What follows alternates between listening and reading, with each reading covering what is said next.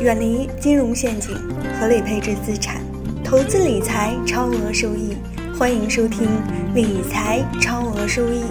如果觉得节目不错，请加班主任微信：九八四三零幺七八八，九八四三零幺七八八。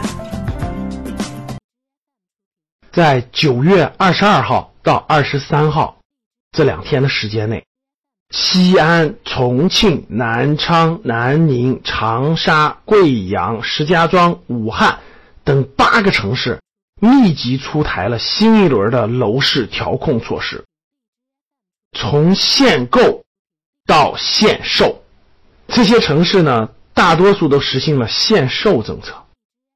那什么是限售政策呢？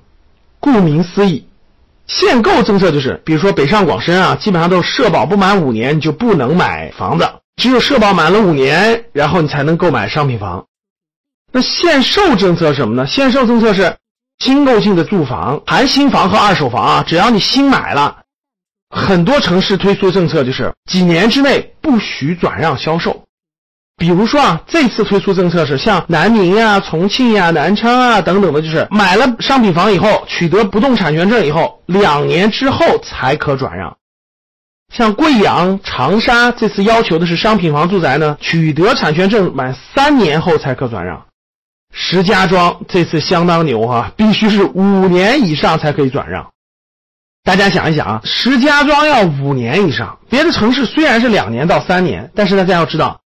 作为新房子来说，基本上拿房本怎么也得一年多的时间。等你拿上房本，再 那啥，基本上都到四年五年左右了。这次限售令可以说是非常精准的。为什么集中推出呢？我们以前也讲过，啊，一线商品房呢受到了限购政策的巨大压力，都在下跌。从二零一六年底房产调控到现在啊。我在北京可以明确说，商品房住宅是一平米平均是降了一万。比如说，如果你买的是很好位置的学区房呢，基本上一平米是降了两三万。如果你买的是周边的房子呢，基本上一平米降了一万块钱。比如说，原来你是卖五六万的，现在基本上降的四五万；原来十万左右的，现在八九万，反正基本上是平均降了一万。大家要知道，一套房子八九十平米，这就少了八九十万，可想而知这个波动幅度啊。那这次限售的城市呢？很多都是过去一段时间涨得还是不错的，好多资金呢就跑到二线城市去了。刚才我说这些城市，大家看到了，都是地区级的核心城市，人口流入压力比较大，所以过去呢还在不断的上涨。像西安呀、重庆呀、南昌、南宁呀、长沙等等这些城市，基本上过去都是在上涨当中的。这次限售令拉高了你的持有成本，对于很多贷款买房的人来说，他每多持有一年，他就要多几万的持有成本。那每多五年，这几十万的持有成本上去了，他很难获得高额的暴利空间了。房产政策无论是限购还是限售，其实都在去金融化，把依托在房子身上的金融产品的属性给它剥夺了。房子用来住的，不是用来炒的，这点可以看出来力度有多大。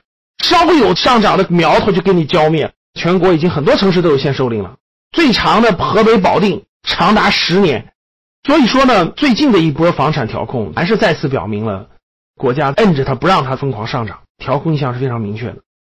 目前现在一二线城市基本上限售加限购，可以说是炒房子的资金进是进不去，出是出不来，可以说是掐掉了大量的流动性，几乎没有炒作的空间吧，至少短期内没有可能性了。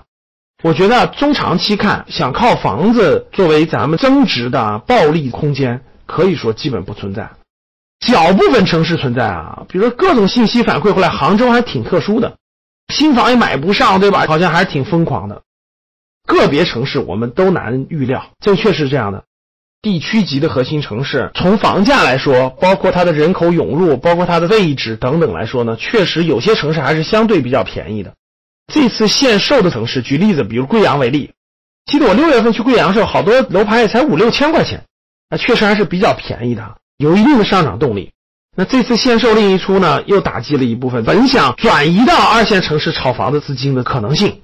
回顾最近的房产调控，个人观点还是想通过房地产市场获得暴利的这种可能性越来越少了。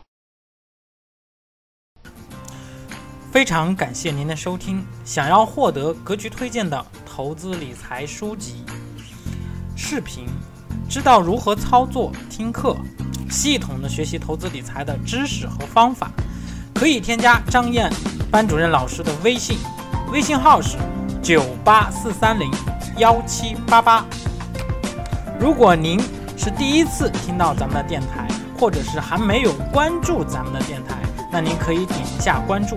有新的节目将会在第一时间收到通知，以免以后找不到咱们的电台。如果有您喜欢的节目，觉得不错，欢迎转发分享到您的微信朋友圈。那么您可以截图保留发给张燕，会有电子书奖励。好的，感谢您的支持和鼓励，希望我们共同进步，迈向财务自由。